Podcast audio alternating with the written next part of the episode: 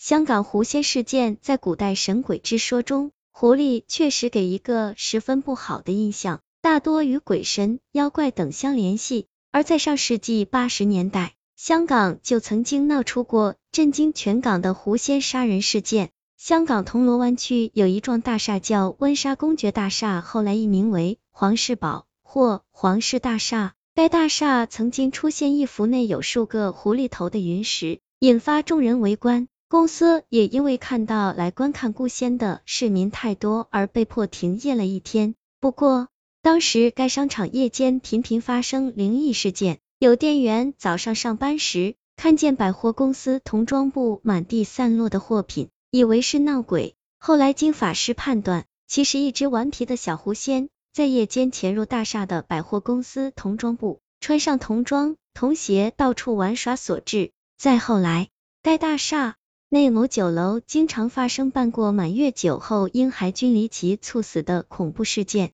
离奇死亡的出生婴孩，由于是忽然猝死的关系，所以尸体需要解剖以鉴定死因。死亡证上死因一栏虽然写着是由于失血过多而死，但传闻解剖尸体时，整具尸骸竟然全无半滴血，连验尸官也解释不了，因此人们都相信这婴孩是被狐妖吸干精血而死的。其中一个当年被公开报道的新闻是这样的：一九八一年一天晚上，有两夫妇包下该酒楼全场来办儿子满月酒，所有亲朋戚友都相当高兴。可是就在当天晚上，儿子的母亲便做噩梦，太太梦见自己在床上，但身体不能动。忽然，她看到一只很大、样子相当可怕、眼睛发红、满口尖牙的狐狸在床边走来走去，一直看着自己。她惊慌的大叫：“你是谁？你要做什么？”她看到这狐狸快速跑到她孩子身旁，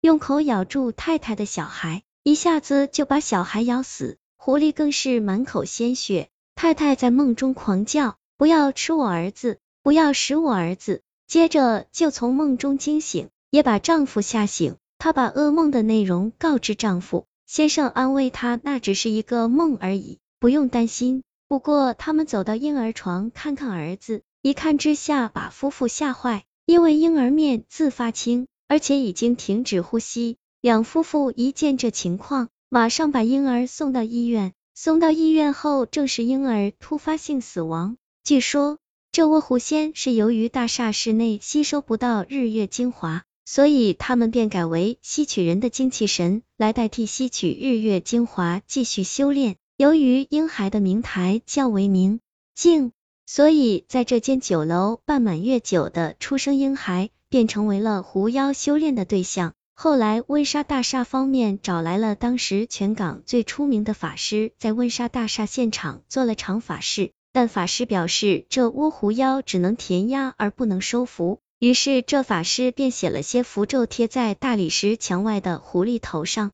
所以后来温莎大厦方面在墙外盖上墙纸加以遮盖。而后来，有自称是温莎大厦的卡拉 OK 员工打电话向电台的灵异节目爆料。说某天因贪玩，曾到大厦顶层走走，但不幸被保安困在顶层的天台。他由此发现了大厦顶层居然有一个隐蔽的儿童游乐场。事后，他问保安主任，保安主任解释称，这个在天台顶层的游乐场并不是给人玩的，是给那些死去的小孩玩的狐仙事件死去的。由于温莎大厦的位置是附近的建筑物中最高的。所以大厦天台上建有游乐场，这秘密一直未被人所报道和揭发，直至这名听众打电话到电台分享，大众才得知。